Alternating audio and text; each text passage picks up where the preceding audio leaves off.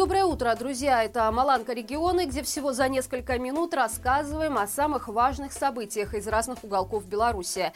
Если вы думали, что власти про вас забыли, то мы точно нет. Поэтому пишите в наш анонимный телеграм-бот о проблемах в вашем регионе. Мы обязательно о них расскажем.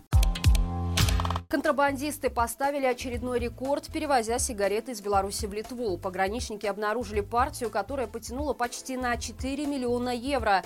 Причем изначально при проверке насчитали в два раза меньшую сумму. Фура с нелегальным грузом принадлежала гражданину Беларуси, который по документам вез в Литву 20 тонн стройматериала для крыш. На деле большую часть фургона занимала именно контрабанда. После рентгена литовские таможенники предположили, что в большегрузе находится около 500 тысяч пачек табачных изделий на сумму около 2 миллионов евро. Но оказалось, что более половины содержимого коробок – тонкие сигареты, поэтому в действительности их там гораздо больше. В итоге было найдено почти 950 тысяч пачек различных белорусских сигарет. Их общая стоимость, включая налоги, составляет 3 миллиона 854 тысячи евро.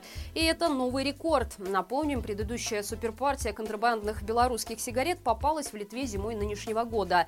Тогда в грузовом грузовом поезде из Беларуси обнаружили 672 тысячи пачек на сумму более 2,5 миллионов евро. Этот груз назвали самой крупной контрабандой, задержанной пограничниками с 2000 года.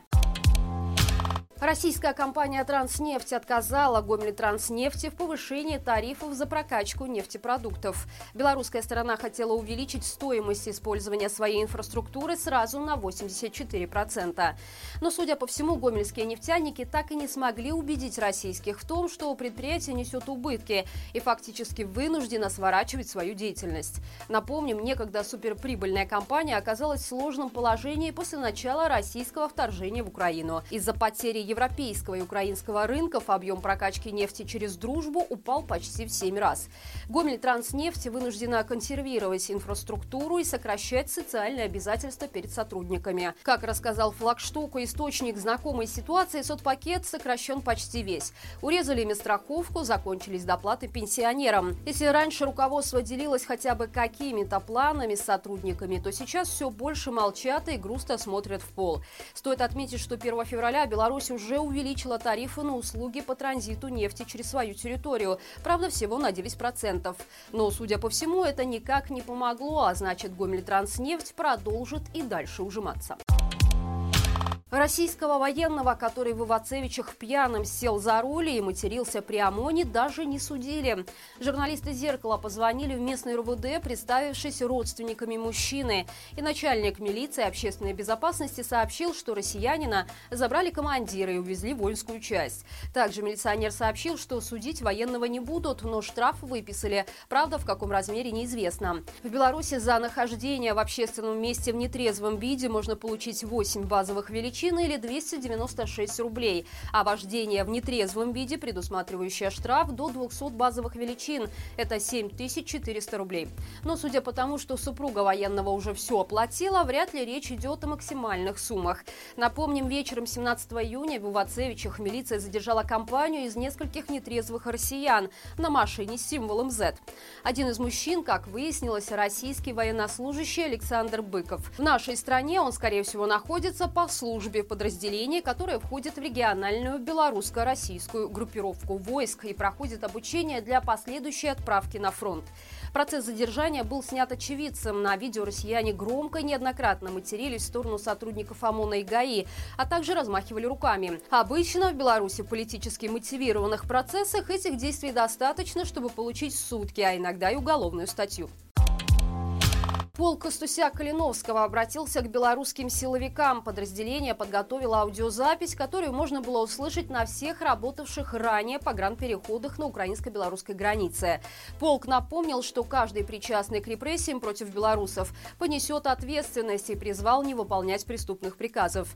А при попытке отправить белорусские войска в Украину добровольцы предложили незамедлительно бросить оружие или направить его против тех, кто отдает подобные приказы. Напомним, ранее на границе границы с Украиной с белорусской стороны женский голос на украинском языке заманивал соседей борщом, салом и хлебом.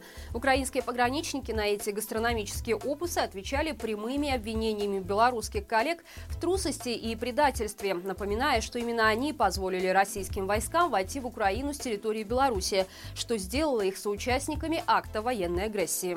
Произошло это несмотря на то, что за два дня до начала войны высшие должностные лица, в том числе и министр обороны Беларуси Виктор Хренин, а также глава Госпогранкомитета Анатолий Лапо уверяли своих украинских коллег, что территория Беларуси не будет использована для нападения на Украину. К слову, Лапо при этом регулярно жалуется, что украинские пограничники вывешивают на своей территории ВЧБ флаги и показывают устрашающие жесты.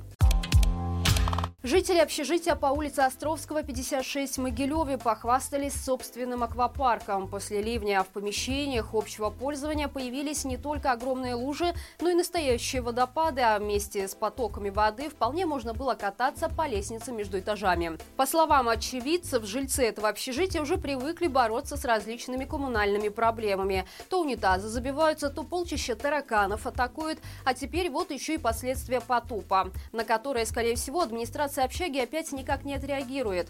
Пострадал от ливня и Могилевский микрорайон «Спутник». Здесь из-за нарушений в работе ливневки затопило парковки и дворы. Если бы она была хоть немного чище, то наверняка водоем привлек бы местных детей, как это произошло в Щучине. Здесь бордюры по улице Юго-Западной не позволили воде растечься по газону и превратили дорогу в настоящий бассейн. А учитывая, что ливневка и здесь не работает, то этот искусственный водоем будет радовать детвору еще не один день.